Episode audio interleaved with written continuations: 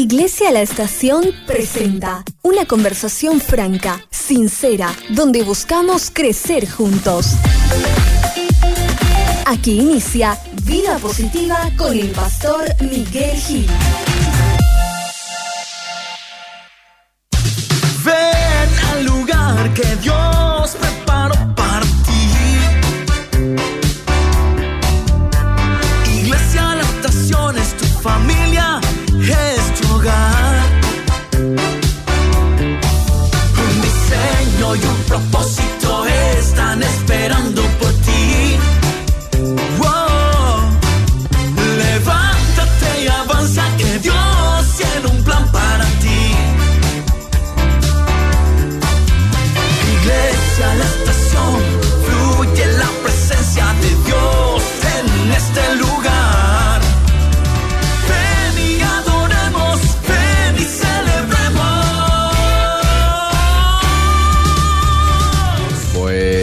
tardes, bienvenidos al podcast de Vida Positiva, una presentación de la iglesia La Estación de la ciudad de Pacaraí para continuar con nuestro tema que hemos arrancado el martes pasado, ¿por qué Dios mandó matar a mujeres embarazadas y niños? Fue nuestro tema, hoy eh, nuestra segunda parte de ese tema. ¿Qué tal, Pastor? Una vez más, buenas tardes. Bien, Eliseo, buenas tardes. Ya estamos en las redes sociales también, vía Facebook de la radio y también ya compartí en el mío. Sí. Eh, espero que algunos nos ayuden a compartir para un mejor entendimiento de lo que es la palabra de Dios. Yo no voy a repetir todo lo que dije el martes pasado, si no Sí. nos va a llevar mucho tiempo. Ocupar mucho tiempo. Solo Sí. quiero dar algunas consideraciones y luego dialogar con la audiencia sobre este tema o cualquier otro tema que ellos crean conveniente. Al 0972-201-400 y también en el Facebook. Ahí también pueden escribir. Porque quedaron algunas preguntas en el tintero el, el martes Sí. y hoy va a haber oportunidad de responder. Ok. Bueno, Eliseo querido, eh, muchos tienen problemas con el Antiguo Testamento. Mm. Marción era uno de ellos. Quería eliminar del canon el Antiguo Testamento porque para él ese Dios que aparece en el Antiguo Testamento no es el mismo Dios del Nuevo Testamento. Y hay cristianos que hasta hoy tienen esta perspectiva de verle a Dios diferente en el antiguo y dudar, no dudar, sino quedarse con esta incógnita de por qué fue Dios así y no es así en el Nuevo Testamento. Sí. Y tiene su explicación que ya lo dimos, pero algunas consideraciones, Eliseo, Sí. para un entendimiento mejor. Dos, voy a repetir y le agregué seis más. Uno es que nuestro juicio a Dios siempre va a ser imperfecto Mm. porque lo hacemos de una mente humana tratando de juzgar a un Dios divino, creador, cuyos pensamientos no son nuestros pensamientos, lo dice Isaías. Hay cosas que no lo vamos a entender completamente por más que le demos la vuelta, Mm. porque siempre nuestro juicio va a ser limitado y según nuestro contexto y nuestra perspectiva de lo que nosotros creemos de las cosas, de lo que nosotros creemos que, que debe ser la justicia, perdón. Entonces, necesitamos eh, entender las cosas que son claras en la palabra y hay cosas demasiado claras en la palabra que entendiendo eso nos basta y sobra. Bien. Segundo, el juicio del ateísmo a Dios por estas cosas, porque este es como un caballito de batalla de los ateos, Sí. es decir, por qué el Dios de los cristianos mandó matar niños, Mm. bebés, mujeres. Bueno, este juicio cae en el ridículo, dijimos, Sí. porque al juzgar a Dios por sus hechos, el ateísmo está asumiendo que Él existe. Claro. Y si está juzgando a alguien que no existe, es una contradicción por la ley aristotélica, la ley de la no contradicción, entonces queda eliminado por su propio eh, argumento. Así que para el ateísmo es, digamos, una pérdida de tiempo querer juzgar a Dios eh, con hechos como esto que menciono. Tres, debemos ver, debemos ver a Dios con la revelación de Cristo. Sí. Jesús reveló al Padre tal cual como es Él. Entonces, esa es la verdad, la verdad absoluta. O sea, si yo quiero conocer al Padre, tengo que irme a la revelación que da el Hijo del Padre. Y esta revelación no es diferente al, Nuevo- al Antiguo Testamento. Es la revelación completa. Si yo quiero buscar aspectos de la revelación de Cristo, del Padre, en el Antiguo Testamento yo voy a encontrar a un Dios misericordioso, a un Dios, al buen pastor, Salmo 23. Yo voy a encontrar un Dios de gracia, salvando a Raab en la caída de Jericó eh, por su fe. Voy a encontrar a Dios dispuesto a perdonar a Sodoma y Gomorra si había justos ahí. Voy a encontrar a un Dios miser- misericordioso con Nínive, eh, que estaba, digo, profetizado su, su destrucción, más él con el arrepentimiento revé su posición. Entonces, Como, tengo así, que... como así también vas a encontrar a un Dios drástico con el pecado en el Antiguo Testamento, lo dijimos. Y en el Nuevo Testamento, como Eh, Ananías y en el- Zafira. en el Nuevo, quiero decir. Claro, como Ananías y Zafira. Y también mostrando la destrucción de Jerusalén, años 70 después de Cristo, anunciando Cristo este juicio que se venía sobre Jerusalén y que no iba a quedar piedra sobre piedra de, esa, de ese templo. ¿verdad? Y que ellos iban a ser dispersados. Esto fue drástico. Si uno lee la, la historia de las guerras judías del- de Flavio Josefo, va a ver lo descriptivo, terrible que fue esos años, Mm. cuando el imperio romano rodeó a Jerusalén y finalmente lo destruyó, ¿verdad? Después de una larga lucha y todo lo que pasó adentro. Por- para darte un detalle, cuentan ahí que había mujeres que se comían a sus hijos. O sea, eso fue terrible. Mm. Y esto fue un juicio de Dios sobre Jerusalén. Jerusalén, Jerusalén. eh, tan solo si, si supieras el día de tu visitación, pero ahora tu casa será desierta. Y es más, decía Jesús que eh, el juicio a Sodoma y Gomorra iba a ser más liviano que a esa generación que rechazó al Mesías. Y no solamente lo rechazó, sino con un juicio eh, fraguado lo mandó a la muerte, a la condenación. Entonces, así que es el mismo Dios. En cuarto lugar, el liceo del Antiguo Testamento es la historia de salvación. Entonces es una revelación progresiva, o sea que se va develando como el sol, amanece, ¿verdad? Un poco oscuro, después va esclareciendo hasta llegar a la revelación total que es Cristo. También es una revelación descriptiva. Lo que describe el Antiguo Testamento, no, no todas las cosas que aparecen en el Antiguo Testamento son leyes para nosotros, sino una descripción de cómo se fue dando las cosas, entre ellas de la destrucción de algunos pueblos como eh, los cananeos y también Amalek, por orden de Dios, por lo que ya explicamos el martes pasado. Entonces el Antiguo Testamento también está basado en un contexto de un pacto de fe cuya promesa era el Mesías. Y ese es el hilo que debemos seguir en el Antiguo Testamento, y que Dios iba eh, apartando esta simiente de la mujer para formarse un pueblo, un pueblo que fuese santo, que fuese luz a las naciones como es Israel, y a partir de ahí con las leyes mosaicas tratar de ordenar el pueblo, y eran leyes temporales apuntando a algo mejor que era el, el- el nuevo pacto en el Nuevo Testamento. Quinto, en el Antiguo Testamento Dios actuó como juez, Mm. pero también actuó como padre, también como madre, ¿verdad? Así lo describe el Antiguo Testamento.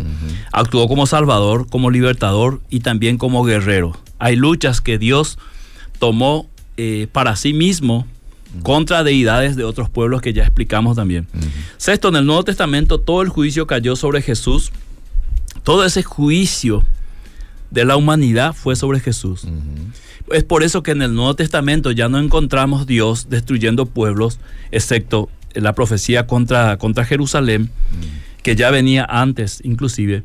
Eh, entonces, en el Nuevo Testamento, todo el juicio de la humanidad cae sobre Jesús y a partir de ahí todo el que cree en Jesús, sus culpas están pagadas, Romanos 8.1. Ok.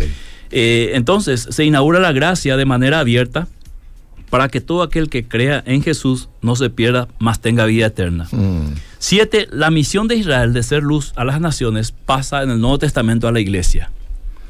Y las armas de la milicia de la iglesia ahora son espirituales y poderosas para la destrucción de fortalezas, de argumentos que se levantan contra el conocimiento de Cristo. Y tienen poder para cautivar la mente y llevarlo a la obediencia de Cristo. Los gentiles pasan a ser parte del plan de Dios, cosa que era, digamos, una sorpresa en ese momento, en ese contexto.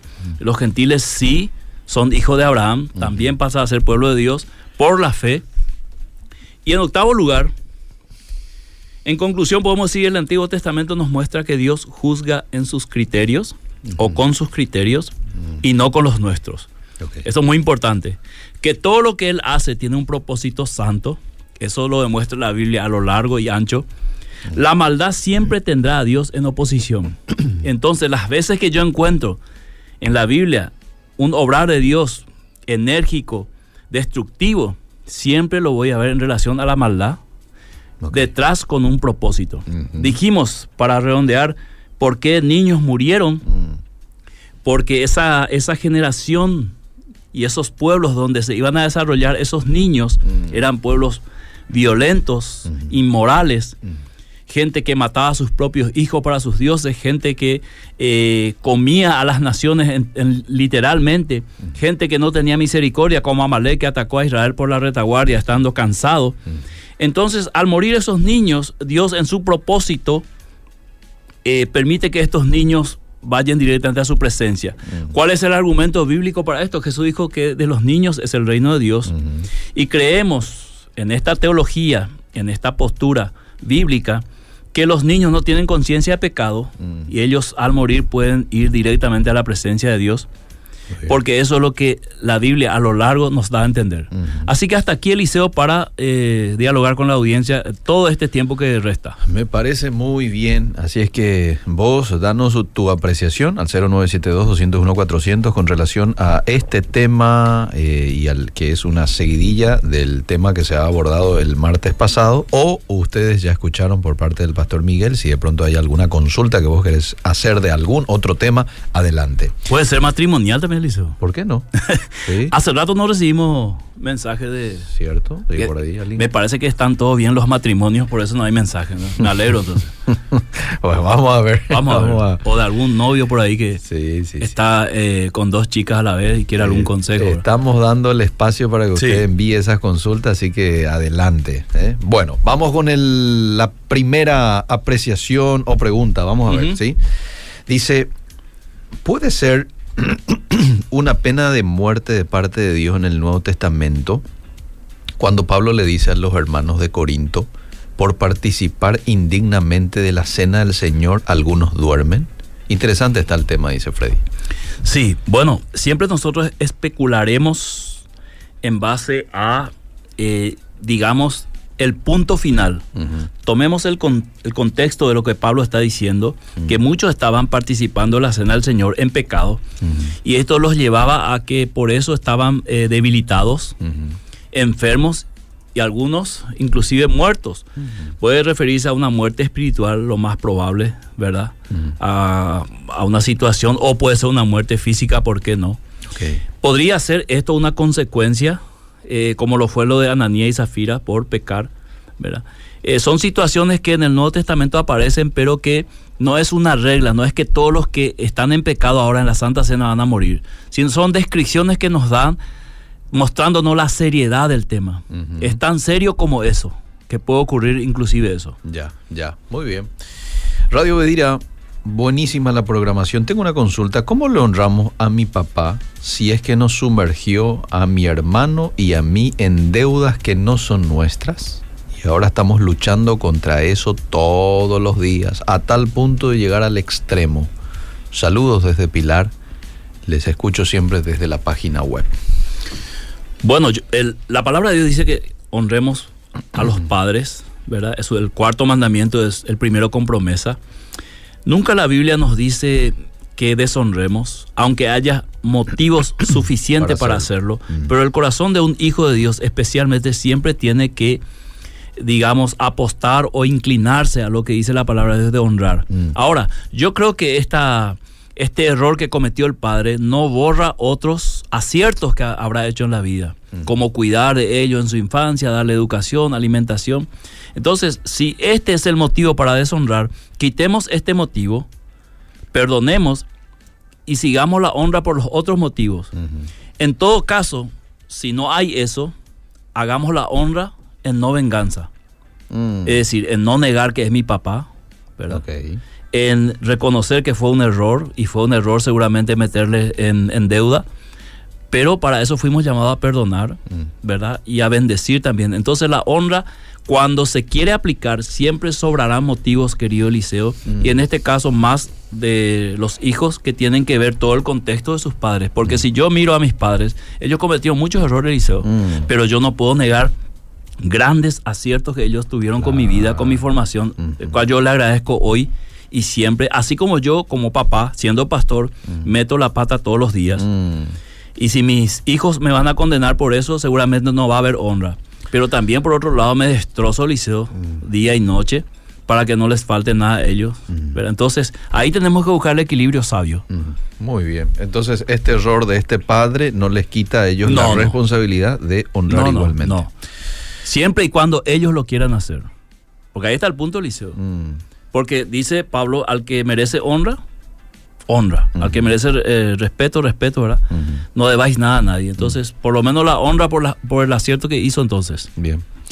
Buenas tardes, Radio Bedira. Estoy escuchando de regreso a casa. Estoy viniendo de Concepción y escucharlos para mí es una bendición. Mi pregunta es la siguiente. ¿Sería por motivos matrimoniales? Aquí llegó. Ok, ahí llegó. Una pregunta. Sí. Ojalá eh, po- podamos contestar. ¿Cómo no? A ver, dice, yo me separé de mi esposo por maltratos. Y quiero saber si esa parte, si esa parte, hay una parte de la Biblia que dice por la dureza de su corazón, dice que podemos divor- divorciarnos. ¿A qué se refiere cuando dice la dureza Sí. de su corazón? Sí. Se refiere al divorcio que ya habíamos tocado aquí, divorcio y recasamiento desde el Antiguo Testamento, eh, el Antiguo Testamento con Moisés. Eh, Dios permite el divorcio. Esto es muy importante entender. Dios permite el divorcio como una salida en un contexto, hablando del Antiguo Testamento, donde la vida de la mujer no valía absolutamente nada y dependía 100% del varón. Mm, El varón podía darle carta de divorcio y con esa carta la mujer podía salir y volver a casarse.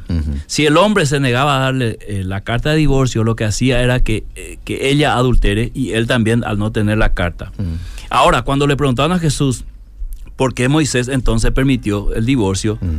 en otras palabras, por qué Dios dijo a Moisés que haya divorcio, Jesús respondió, esta regla o esta regulación de Dios es por la dureza del corazón. O sea, entendiendo Dios que el hombre y la mujer tendrían un corazón duro, Mm. entonces les dio una salida para que no sea todo destructivo, para que haya una esperanza. ¿Por qué? Porque en aquella época el divorcio podía darse por cualquier motivo. Es más, se fue degenerando en la historia de Israel el divorcio y hay- hubo hombres que buscaban cualquier excusa como que planchó mal una, una camisa, eh, quemó una comida y ya le daba carta de divorcio. Entonces se degeneró eso. Ujú.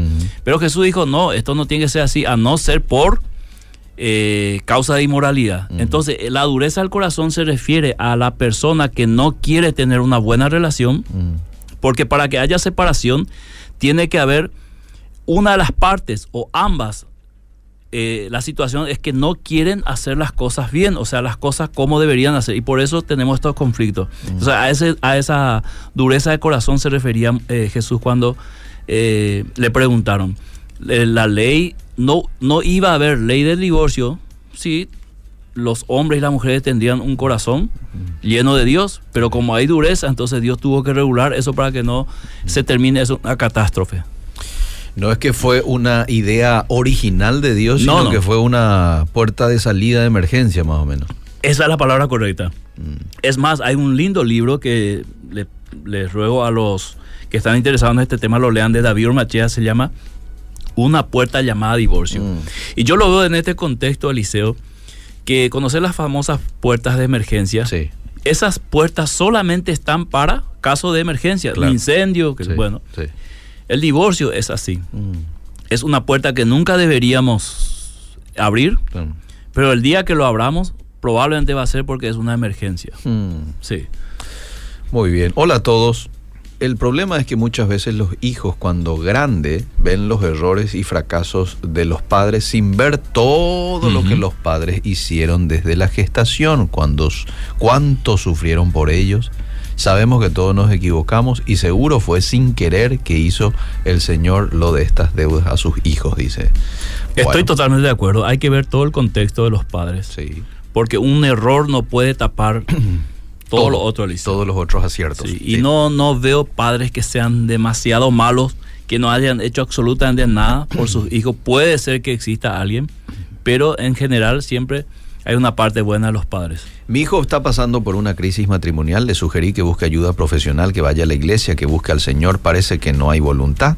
Como madre, ¿qué puedo hacer aparte de orar y hablarles? Seguir insistiendo, seguir insistiendo porque en eso Dios puede obrar, Dios puede tocar el corazón y pronto su hijo se va a dar cuenta de que no tiene salida y una de las puertas de salida que le está ofreciendo la mamá es acudir a un consejero para que le dé una mano. Porque de seguro, Eliseo, si alguien sabe solucionar los problemas por cuenta propia, no estaría en esa situación, ¿me entendés? sí. Entonces te cuento un testimonio. Sí. En las finanzas, Sí. nosotros tenemos un pastor muy bueno en presupuesto y ver todo el tema de las finanzas. Cuando nosotros tenemos problemas financieros, Mm. no nos hacemos el, el, el Superman, ¿verdad? El sabio. Si nos vamos al pastor, ¿qué puedo hacer? A ver, ¿qué pensás vos? Porque Mm, mm. Dios le dio ese don, aparte que él eh, tiene, tiene como profesión la administración de empresa. Mm. Entonces, ¿por qué no ir a alguien que conoce mejor y nos da más rápido la salida? Claro. Entonces, si, si él es sabio, escucharía a su mamá. Si sigue en su necedad, bueno, no hay nada que hacer, ¿verdad? Bien. Pero tiene bien. que seguir insistiendo. Ahora, ese seguir insistiendo es también con estrategia, con sabiduría. Claro. A, a ni ca- ca- caigamos en la categoría de pesado o pesada también, ¿verdad? Sí, tiene que hacerlo de esa perspectiva. Aquí estoy, cuando necesites ayuda, avísame. Ok. Estas son las opciones, pero siempre puedes contar conmigo. Bien, bien. Tirar la pelota en la cancha del, del muchacho. Bueno, pregunto si este versículo es parecido a lo que pasó con niños en el Antiguo Testamento. Y te leo el versículo. Apocalipsis 19, 18. Para que comáis carnes de reyes y de capitanes y carnes de fuertes, carnes de caballos y de sus jinetes, y carnes de todos, libres y esclavos, pequeños y grandes. Sí. Bueno, primer punto, Eliseo, Apocalipsis está en un contexto de una literatura llamada literatura apocalíptica, donde el lenguaje es simbólico. Los números no son literales, sino son la representación de algo. Por ejemplo, el 7 es, representa lo completo, ¿verdad? El 6 como algo menor, ¿verdad? De ahí el 666, que no se, no se trata de números, sino el nombre de alguien con una característica eh, específica. Entonces, cuando Apocalipsis dice comeréis carne de reyes, no está hablando literalmente, ¿verdad? Mm, ok. Eh, eh, no, no, no, no es que Dios quiere que comamos carne humana, Claro. sino es una forma de decir como que vos ganaste un partido de fútbol y decís le comimos vivo al rival, ¿verdad? es una expresión, una hipérbole, ¿verdad? Ya, ya, muy bien. Bueno, la cantidad de mensajes que están llegando. Eh, te leo este siguiente. Buenas tardes. Cuando se refiere al corazón en la Biblia, supongo, habla de las emociones, alma, mente, espíritu, favor diferenciar y ejemplos. Uh, toda una clase pide el oyente. Eh, En el Antiguo Testamento no había tanto este problema de alma y espíritu, Eliseo. Era Mm. sencillamente alma y espíritu era lo mismo. Cuando pasamos al contexto Nuevo Testamento, la, el contexto griego, el pensamiento, viene esto de separar espíritu, alma y cuerpo. Mm. Pero leyendo la Biblia de una manera general y lineal, sí. siempre cuando habla del corazón, habla del centro del ser humano. Se refiere al alma, al espíritu, ¿verdad? Fíjate vos que, por ejemplo, Pablo dice, eh, el espiritual juzga todas las cosas, Sí. ¿verdad? Sí. Entonces está hablando en un sentido de que una persona que es convertida, que tiene la regeneración del Espíritu Santo, siempre va a ver desde un de una perspectiva espiritual todas las cosas y juzgará sin ningún, eh, digamos, favoritismo, ni, ni habrá en sus sentimientos sentimientos de que ensucien ese juicio. Entonces, cuando nosotros hablamos de corazón, estamos hablando del centro del ser humano. Y para dar un ejemplo, dice Jesús, no lo que entra contamina, sino lo que sale, porque lo que sale sale del corazón. ¿De dónde está? Del interior, de la forma de pensar, de los deseos. Entonces, cuando yo, cuando yo peco antes de pecar, antes de llevarla a, a la acción, yo tuve la intención Sí. de hacerlo. Sí. Y a eso se refiere la Biblia cuando habla del corazón, de ese sentimiento que viene mucho antes de la acción. Y Jesús da un ejemplo inclusive con el tema del adulterio, ¿verdad? Es decir, un hombre que constantemente está pensando en tener relaciones con otra mujer que no sea su esposa y va divagando su mente con distintas mujeres, compañeras de trabajo, vecinas, amigas, hermanas de la iglesia, ¿por qué no? Lo que está haciendo es expresando después lo que siempre hubo en su corazón. El día que este hombre caiga en adulterio, lo que se va a ver es que este hecho ya se consumó mucho antes en su corazón, en su idea, en su pensamiento. Ya se venía gestando. Ya se en venía su gestando interior. en su interior, en la intencionalidad de su ser. A eso se refiere la Biblia cuando habla de corazón o cuando habla de alma. Ya. o de espíritu también. En cuanto a la composición del, del ser humano, este, ¿cómo ves? ¿Vo- ¿Vos crees que se puede decir nomás que somos alma y, y cuerpo?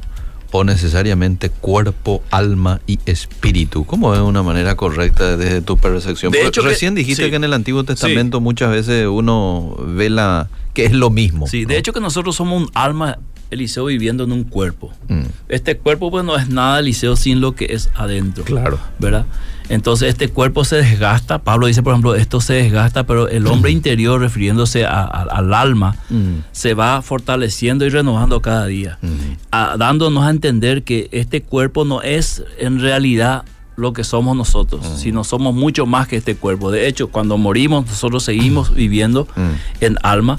¿verdad? Es un tema un poco complicado teológicamente porque eh, hay una discusión entre que somos alma, espíritu, cuerpo y solamente alma, espíritu como uno solo en el contexto del Antiguo Testamento Sí. y eh, cuerpo. ¿verdad? Ah. Pero yo creo que Pablo lo define muy bien cuando él dice, y todo vuestro ser, Mm, espíritu, alma, y, Alma y cuerpo, cuerpo. sea guardado irreprensible hasta la venida del Señor. Refiriéndose a que nosotros en el espíritu, en una, en una forma de ejemplificar esto, es el molde de Dios. El espíritu es el molde de Dios. El alma sería todo lo que componen el corazón del hombre, emociones, voluntad. pensamiento, voluntad, ¿verdad? Donde nosotros, digamos, armamos el pecado y el cuerpo es lo que vemos, ¿verdad? Lo que, eh, digamos, utilizamos para hacer eso. Pecar con nuestro cuerpo lo que ya hemos pecado decidido en nuestro corazón. Veamos cómo lo veamos, Eliseo. De ambas perspectivas caemos en lo mismo. Mm. El alma que pecare Esa morir. morirá, ¿verdad? O sea, Dios siempre va a juzgar la intención del alma, Mm. ¿verdad? Porque aunque yo no lo lleve a cabo con el cuerpo, Mm. igual, según la perspectiva de Jesús, yo Mm. ya pequé. Ya adulteró con ella en su corazón. Sí, o sea, sí. este, este, este tiene esa intención. Claro. Vanessa dice, gracias Pastor Miguel, siempre es un privilegio escucharte, bendiciones, saludos Eliseo. Gracias Vanessa, qué bueno está el programa, bendiciones para el pastor y para vos también, dice Leonardo Chamorro. Eh, después de mucho me prendo otra vez, pero aquí estoy, bendiciones. Darío Orlando Everalum dice, tenemos sacramentos en la iglesia evangélica, aunque no oficiales, como la iglesia católica, la unción con aceite, la oración, pregunta. Sí, sí. Podríamos hablar todo un martes de eso. Tenemos, Eliseo, no todos los practican, pero tenemos. La unción para los enfermos con aceite, por ejemplo, es uno de ellos. Podríamos Por ejemplo. catalogar eso ahí. Bien. Eh, dice Amandita, buenas noches, que Dios bendiga a todos los oyentes de la radio. Eh, a ver qué más. El espíritu es el soplo de Dios al hombre, pastor, dice Charlie. Bueno, ¿Y Carmen. cómo se da eso, Charlie, en la práctica? Hmm. Ese ver. aliento de vida que Dios le dio al ser humano. ¿Cómo, cómo se lleva en la práctica? Hmm. Bueno, Esto es, eh, es, sí. es muy profundo, Eliseo, y tiene que dar para dos programas. Uno, a discutir. Al caer el hombre, ¿sigue llevando la imagen de Dios en él? Hmm. ¿Verdad? Mm. Y esto nos va a llevar después a una perspectiva teológica Mm. que va a confrontar a otro, ¿verdad? O pierde totalmente la imagen de Dios que está incapacitado de hacer algo bueno. Hmm. Ves que es mucho más profundo Sí, que decir sí. es esto y esto, sí, ¿verdad? Hay que justificar pues después. Ahí detrás viene lo que es la libertad. Claro. Se perdió la libertad de voluntad Hmm. O tenemos todavía una pequeña libertad de decidir cosas. Muchos dicen, bueno, yo decido ahora tomar el agua. Sí. Tengo libertad, pero Sí. lo que no puedo decidir es mi salvación. Ah. ¿Esto es cierto o no? Tenemos que ir a la perspectiva teológica Mm. y a ver qué dice la Biblia. Desde el Antiguo Testamento al Nuevo y cómo lo confronta, o sea, cómo lo presenta en las cartas paulinas o cómo lo presentó Jesús para luego decir, mira, el hombre perdió totalmente la libertad para ser salvo, no así la libertad para tomar decisiones si quiere tomar agua o gaseosa. Mm. ¿verdad? Esas son discusiones teológicas de siglos, Eliseo, Mm. que no llegó todavía a un punto final. Bueno, Carmen Vareiro también dice, este es el pastor que apoya la pena de muerte, ahí en el Facebook. Eh, Charlie dice en el nombre del Padre, el Hijo, Espíritu Santo, Hijo es carne y el Espíritu de la carne. El soplo del Espíritu de Dios que dio al hombre para vida, dice Charlie. Eliseo querido, la, la que dijo, a ver si me repetí el nombre, que yo apoyo la pena de muerte. Carmen, Carmen. Sí, escuché otra vez, Carmen, los dos programas sobre la pena de muerte. A lo mejor cambia tu perspectiva. Sí, sí. Me parece que tenés problema de eh, lectura comprensiva, porque fui muy claro en los dos programas, ¿verdad? Mm. Y entonces eh, lo que ella dice falta la verdad. Tendría que decir, apoya la pena de muerte desde esta perspectiva y tendría que enumerar por lo menos siete cosas que yo dije en los dos martes. Bien. Ahí podemos hablar. ¿Por qué el cristiano dice Dios te bendiga? ¿Qué nos atribuye el poder de bendecir en su nombre? Si nos da el, el poder para echar fuera demonios, eh, hollar serpientes, escorpiones, yo no veo ninguna dificultad para que yo bendiga a alguien. En primer lugar, no es una bendición que es literal que se cumpla ahí mismo. Mm. Yo lo veo como un deseo. Es un deseo, que Claro. Dios te bendiga, Claro, Pastor Miguel. Porque Sí. finalmente, si Dios quiere bendecir, va a bendecir. Claro, y si ¿verdad? no, no. Sí, por ejemplo, eh, en, en- en la oración sacerdotal, números capítulo 6, Mm. decía Jehová te, te bendiga, Jehová te guarde, Jehová alce su rostro sobre ti. Era una bendición sacerdotal. Sí, Un deseo. Claro, Sí. no, no, era una bendición en Oh, sí. ¿verdad? Ah. En el Nuevo Testamento nosotros encontramos todo un deseo Ah, de que Dios, digamos, a partir de la- lo que es la iglesia, de que Dios acompañe. Y vos vas a ver las cartas de Pablo. Mm. Él dice, ustedes ya fueron bendecidos con toda bendición espiritual en Cristo Jesús, Mm, ¿verdad? mm. Es una declaración. El Dios te bendiga, hermano, es un deseo. Ujú. Yo no lo veo como que alguien me dice, y sí o sí Dios me tiene que bendecir. Ujú. En todo caso, que me diga, Dios te bendiga en, por ejemplo, Claro, Eliseo, Dios te bendiga con un vehículo nuevo, Sí. un 4x4, Sí. cero kilómetros. Sí. ¿verdad? Ahí ya es más específico, pero el Dios te bendiga apenas es un, yo diría inclusive un modismo Mm. que lo decimos sin darnos cuenta. Mm. Inclusive algunas veces de tanto decirlo le decimos a alguien que no es hermano también. ¿verdad? Es cierto, es cierto. Hola, Obedira, eh, Eliseo y Pastor, estoy escuchando camino a mi casa. Quiero hacer una consulta. Mi mamá es divorciada y casa, casada probablemente nuevamente. Actualmente mis padres, papá y mamá, están casados, pero mi padre vive engañando a mi mamá desde hace unos años. Ya sea vía redes, a veces en persona, ambos son conocedores de la palabra, lastimosamente actualmente no asisten a la iglesia, pero me, me guiaron muy bien en su momento, estoy más que firme. Pero ahora que soy mayor veo muchas cosas y averiguo cosas que mi papá hace que, eh, y ¿qué me recomienda pastor? ¿Cómo eh, aconsejo a mi madre? Porque mi mamá siempre le da una oportunidad, pero siempre repite lo mismo. Ah, qué situación. Bueno, pasa al liceo lo siguiente. Algunas veces nosotros vemos casos como esto. Mm, Lo vemos y lo vemos tan claro para nosotros que ya nosotros hemos tomado una decisión. Sí. Trasladamos esa perspectiva y esa decisión a la persona afectada. sí. Pero siempre va a depender finalmente de esa persona afectada. O sea, el hijo le puede juntar a la papá y mamá, confrontarlo, ¿verdad? Delante de su mamá, decirle a su mamá, esto está pasando, mostrar las pruebas. Luego ella decidirá. Más que eso no se puede hacer, Liceo. Ok. Porque si la mamá dice, ah, mira, a ver la foto, sí eres él. A ver el video, sí es él, ¿verdad? Bueno, te perdono otra vez por 120 veces ya. Mm, ¿Qué nosotros le vamos a decir Sí. si esa es la decisión de De ella? ella, o sea, la ella eh, Sí. consciente de vivir así, creyéndole a su esposo que borrón y cuenta nueva no se va a volver a repetir, Mm. no va a haber una 121 veces. mm. Y esa es la decisión final. Lastimosamente es así, Eliseo. Más que eso no puede hacer. Claro, es doloroso a veces para el hijo, para la hija, ¿verdad? Pero finalmente la decisión de ella o de él es la que Porque, se va. porque él y, y todos los que estamos afuera vemos desde otra perspectiva. Claro. ¿Cuál es la diferencia? Nosotros no estamos emocionalmente involucrados. Mm. Aunque él sea el hijo, Mm. las emociones que tiene hacia su padre, a su madre, es distinto a la Sí. que ella tiene por su cónyuge. Sí, totalmente. Mi pregunta es, ¿qué hacer cuando tu esposo te mete en cuentas tras cuentas y después quiere vender la casa argumentando que la mujer debe hacer lo que dice el esposo?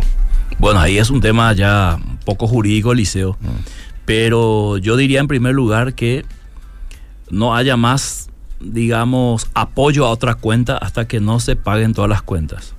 Ahora, si corren peligro, ambos deberían tomar una decisión con respecto a la casa solo si ambos están de acuerdo. Después de ultimar todos los, eh, agotar todas las, todas las instancias, porque perder una casa no es tan fácil recuperar después del liceo. Mm. Pero yo le, le sugeriría que se asesoren con un profesional abogado Mm. y luego tomen la decisión que tengan que tomar por el consejo de este profesional. Me suena más nomás esta, este mensaje a manipulación por Ah, parte de esto del de que tiene. No, no, no, no, no, no, no, no, no. Esto, esto de que la mujer se tiene que someter Eh, por ahí se ha me- manipulado y abusado del uso del liceo. No. Fíjate, eh, Pablo dice en Efesios, antes de ese versículo, las casadas estén sujetas a su, sujetas a su marido, dice, someteos unos, Unos a a, otros. otros en el temor de Dios. Mm. Ahora yo digo, ¿por qué el hombre no se somete ahora a su esposa eh, cuando ella le dice, vamos a buscar un abogado, vamos a consultar y vamos a ver qué, qué salida nos da? Sí. Él debería también someterse. El sometimiento no es solamente que el hombre manda y lo que el hombre dice se tiene que hacer. Es un matrimonio, es un equipo. Donde la cabeza es el hombre. Sí. Cuando la cabeza perdió el control, ahí está la mujer para salvar la situación. O el simple hecho de que la esposa no esté de acuerdo en un asunto. Ahí ya yo como hombre, por más cabeza que sea, no puedo avanzar. ¿Sí o Ma- no? más, más si es que ella no está dispuesta a firmar nada, Claro. le conviene estar bien con ella y no someterla a, a una manipulación de un verso. Así es. Bendiciones. No sé qué tal estamos de tiempo. Ella me está... Estamos todavía con tiempo. ¿Sí? Tenemos 10 y minutos. si fuese jueves, iríamos más. Ya va a empezar. Lo que pasa es que yo no tengo barba y anteojos Nada, vamos al y no soy siguiente famoso, mensaje. entonces Vamos al siguiente me- un minuto apenas me dan. No, para nada. Mi hija está de novia con uno que no es cristiano y está en fornicación. Le hablo y ella me dice que es mi cuerpo. La pregunta es, ¿qué hago como madre?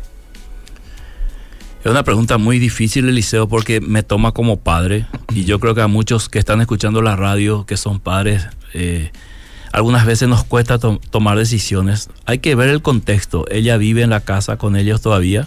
Es No- menor de edad, es mayor de edad. No tenemos ese dato. ¿eh? Sí. eh, en todo caso, yo creo que una persona cuando es obstinada al mal, tendría que ponérsele un límite para que tome una decisión. Si continúa en el mal o quisiera cambiar de perspectiva hacia el bien. En este caso, aquí corre un, un posible embarazo. Mm, Si no, si no hay deseo de estar embarazada, corre un, un peligro, un, quizá un aborto. mm. Corre peligro quizás de enfermedades de transmisión sexual. ¿Por O sea, hay no? muchas cosas Sí. que, que ella no está queriendo ver. Mm, Eso es obstinación. mm. Cualquiera, no hace falta que sea la mamá que le diga. Cualquier eh, alumno del primer grado le va a decir eso. Mm. ¿verdad? Y si ella está obstinada, entonces hay que ponerle un límite. Bueno, hasta aquí Mm. te acompaño. Mm. A partir de acá, bueno, cruzando este límite, otras son las, eh, las reglas, Mm. inclusive. Ahora, da- da- dame un ejemplo, por ejemplo, valga la redundancia, dame un ejemplo de un límite que pueda poner esta madre. Supongamos que esta chica es menor de, ah, no, es mayor y Mayor. vive en casa. Y, Sí. Bueno, pero quiero nomás un ejemplo de límite en lo práctico. Yo voy a un ejemplo, un ejemplo muy personal para que nadie diga, como la señora este que dice que yo apoyo la pena de muerte, que nadie diga que este es un consejo bíblico. No, yo voy a un consejo muy personal. Ok. Si yo tengo otros hijos menores que están viendo este ejemplo, Ah, yo llegaré al límite si no vas a cambiar de vida. Ah. Yo te pido que te mudes, alquiles un departamento y hagas lo que quieras ahí. ok. Pero mientras vivas en mi casa, quiero que respetes mis órdenes, la casa y respetes a tus hermanos. Ese sería un límite. Esto lo digo muy personal, ¿verdad? No es un consejo que Mm. Claro, todos lo tienen que hacer. Entiendo, perfecto. Yo lo tomo como, como algo que yo haría en ese sentido, ¿verdad? Algunos dirán, no, esto no, es, no está bien, hay que perdonar. Bueno, es la perspectiva de cada uno. Cada uno pues toma el liceo sus límites de acuerdo a sus posibilidades. Claro. ¿Entendés? Te va a costar muchísimo. Claro, hay personas que no, no se atreven a tomar un límite y no, no les culpo por eso. Ujú. Pero también son conscientes de que al no tomar ciertos límites seguirán luchando, lidiando con estas cosas. El límite no significa que va a solucionar problemas, Mm. pero este, vamos a decir como padre, hasta aquí llegué contigo, Mm, mm, mm. sí, diciendo mi hijo, mi hija, te voy a apoyar, todo esto, pero esta situación no puede seguir. ¿verdad? ¿Cómo te va a costar Muchísimo. a, eh, tomar a lo mejor yo sentado aquí lo digo fácil, Cierto. pero el día que me pase, no sé. A lo mejor cambio también. Pero lo que vas, lo que pasa es que vas a tener que hacer eso eh, resguardando la vida de los demás. ¿verdad? Exactamente. chicos. Exactamente. Un Sí. poco de levadura leuda toda la masa, dice Pablo. No son decisiones tan fáciles, Eliseo, de estar sentado aquí bajo aire diciendo hace esto, ¿verdad? Sí, sí. Pero eh, en algún momento va a tener que ocurrir esa situación. Mira lo que me escribe esta Sí. oyente. Antes era el pastor Emilio nomás Eliseo, ahora ya sos doblemente manipulado. bueno, Eh, doblemente manipulado. Los dos me hinchan pues por la misma cosa. entonces- No, yo reclamo Liceo porque yo los jueves veo que vos le das hasta casi las seis y media. No, ¿verdad? dos- ya acá el operador ya se fue hace rato. Los dos tienen el Y mismo ustedes continúan tiempo. con el pastor Emilio. El mismo tiempo, la audiencia sabe. Bueno, yo voy a ir a... ¿eh? En el Facebook, en el Facebook, bueno, dice, excelente pastor, yo también haría así, Amandita. Los dos son excelentes pastores, se está refiriendo a usted y al pastor Emilio. Bendiciones, qué buen tema. Pastor, capo, los dos. Y el de anteojito dice, ah, por mí está diciendo. Bueno, gracias Charlie. Charlie nos escucha siempre, ha sido oyente. Eh, Carmen Estela, ve este video cuando termine el vivo, le dice Mario Luis González aquí en el Facebook. Probablemente le está enviando el, el, el video. el video de la pena de muerte. Sí, sí. A ver qué más. Gracias, Pastor Miguel, por tocar siempre temas tan puntuales. Este, que Dios le bendiga. Agradecemos mucho a Dios por su ministerio. Bueno, estos son los mensajitos que llegaron, Pastor. ¿eh? ¿Qué harías un jueves así cuando ya no hay mensaje? Y eh, yo soy el pastor Emilio. Supongamos, ¿qué harías? ¿Por qué me hace este tipo No, de- digo, di- si ya- todavía falta, digo. No, pero. Viste que yo no tengo adelanto, eh, como el pastor Emilio. pero mira que podés hacer también sí, adelanto. puedo hacer adelanto también, ¿verdad? Podés hacer adelanto Sí. porque yo sé que tenés. No, no transmito en, no transmito en Instagram, Eh, ¿verdad? sí, Apenas el Facebook de Sí. este telefonito, ¿verdad? sí. No tengo los seguidores que él tiene. Sí. Entonces yo asumo, Eliseo. Yo está bien si vos querés cortar aquí. No, para nada. Cortamos, No, ¿verdad? tenemos tiempito. Hay- hay todavía. Sí, tenemos Bueno. tiempo aún. Eh, este programa lo están transmitiendo, hay que decirlo, eh, desde la radio online. estación que online, tiene sí. su iglesia. Sí, la señor. estación, ¿verdad? Sí, señor. Siempre y, lo la- y también muchas repetidoras de Odeira lo vuelven a pasar en sus programaciones. Mm, Aquel que no tenga iglesia, ¿verdad? ¿Y por qué no? Aquel que tiene iglesia pero de pronto quiere visitar la estación. Bueno, las puertas están abiertas, Claro Pastor que sí. ¿verdad? ¿Qué hora? domingo, ¿Qué hora? Ah. domingo, ocho y media de la mañana. Ocho y media. Es la hora que todo Ipacaraí celebra. Ajá. Un poco más ya es tarde, un poco menos ya es temprano, ¿verdad? Ocho y media de la mañana, los sábados, red de adolescentes y juveniles. ¿Eso es qué hora? 17 horas para adolescentes, 19 para los jóvenes. Ok. Y los grupos pequeños distribuidos en toda la semana, de lunes a lunes. Ah, ok, muy Sí. bien. Eso de los grupos Sí. pequeños, qué importante, ¿verdad? Para no, para tener esa comunión entre semana con nuestro hermano y no tener que esperar siete días para volver a ¿Sabes lo encontrar. bueno de eso, Eliseo? Eh. Todos son pastoreados. Exacto. Porque son 10, 15 a reventar. Exacto. Más que eso no queremos. ¿verdad? Ajá. Si pasa ya abrimos otra casa y todos son pastoreados. Mm. Tienen una identidad con su grupo. Pueden compartir informalmente, Mm. sentarse en el piso, Mm. Irse vestido como quiera. O sea, Sí. se come algo después. Es Sí. un momento espectacular. Tenemos que hablar un poco un día en un programa la importancia, para que todos tomen conciencia de lo importante que entre semana también tener ese tiempo de intimidad, de coinonía con los demás, ¿verdad? Tengo un Casas de fe artículo, le dicen algunos, otros le dicen casa, casa de fe, otro Grupo de crecimiento, célula, barca. Sí. sí. Todos los nombres que dan lo mismo. Tengo un artículo que escribí para la revista La Fuente, me, me acuerdo, no sé en qué año, Eh. sobre los grupos pequeños, la importancia de los grupos pequeños. Tengo que buscar ese material y compartir un poco aquí. Me parece genial, Sí, me sí, parece genial. Me preocupa este mensaje de esta oyente. ¿Qué Nuestra dice? iglesia no nos permite escuchar obedira. ¿Por qué, Hugo? ¿Por qué eso?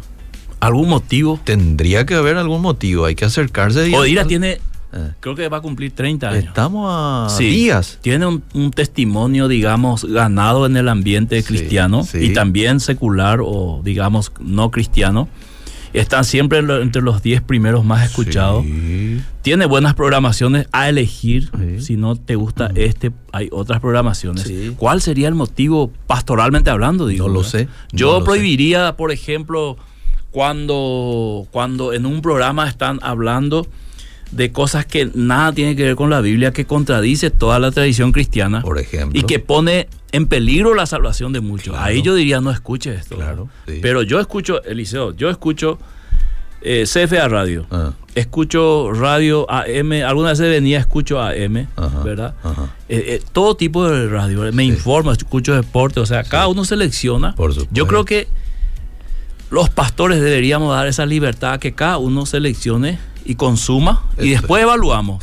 Y si alguien viene, me, me- viene y me dice, escuché Radio Bedira y ahí escuché que Cristo no es el Salvador, ahí yo le diría, bueno, Claro. pero vamos a llamar un poco a Bedira. Por ¿Quién. ¿Quién dijo eso? verdad? Este, a usted también le diría a, su, a alguien de su iglesia que no escuche en ese caso. Claro, claro. Bueno, pero este es totalmente distinto, así que tiene que Pero me hablar un poco gustaría saber el motivo, por lo menos un motivo. Y que el próximo martes entonces nos ¿Verdad? envíe.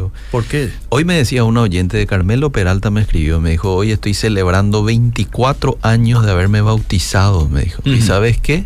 Me convertí a través de Radio Obedira. ¿Por qué un pastor tendría que prohibir que alguien de su iglesia escuche una radio que está trayendo a mucha gente para, para Cristo? Y ¿verdad? ojo, Liceo, esta y cualquier radio cristiana Sí. no debería ser prohibido el, En absoluto. escuchar, ¿verdad? No. Hay buenísimos programas cristianos en muchas radios. Al contrario. Hay que apoyar eso. Sí, al contrario, Sí. escuchar la para proclamación del Evangelio. Me acuerdo, a mí me ayudó muchísimo en mi juventud, ¿sabes qué? Eh. Radio América. Sí, ¿a cuántos? Famoso pastor Olovati. Sí, ¿verdad? sí. Radio Transmundial. Radio Transmundial, Sí. hasta ahora. sigue. Hasta ahora están. Y Y, la- tan- la- la- los programas eh, que tenían algunas iglesias en AM, en un espacio, Eh, ¿verdad? sí. Predicaciones. Sí. Inclusive yo los, los- las predicaciones de Dios es amor, Mm. de esa famosa iglesia brasilera, yo lo escuchaba, Liceo. Mm, ¿verdad? mm, Y podía, yo puedo evaluar hoy de 10 prédicas, 9 me hicieron bien, mm, ¿verdad? Quizá uno no entendí, mm. pero no veo el motivo por el cual prohibir. Eh, si prohíbe radio, debería, de- debería prohibir también algunas programaciones de la televisión abierta, por ejemplo. Totalmente. O algunas cosas en las redes sociales. Totalmente. Sí. Bueno, vamos a ver con qué buen tema usted se viene el próximo martes, Pastor Miguel. El próximo martes, Liceo, Mm. es 13 de junio. Sí. Es un día muy especial. Ajá. Entonces yo ese día es cumpleaños de mi papá. Ah, me quedo en Ipacaraí. Ah, muy bien. Bueno. Y seguramente aquí van a pasar alguna grabación de un tema que fue, Bueno. digamos en su momento, eh, bien. un boom. Bien. Y pase usted con su padre. Sí, ¿eh? tengo que pasar con él. honrando al padre. Exactamente. O valga la, este, el comentario que ya hemos hecho antes. Nos vamos. Gracias. Nos vamos, Liceo. Hasta el próximo martes. Si Dios lo permite. Seguimos. Vida Positiva fue presentada por Iglesia La Estación. Te esperamos los sábados a las 19 horas Red Juvenil y los domingos 8.30 Culto Dominical.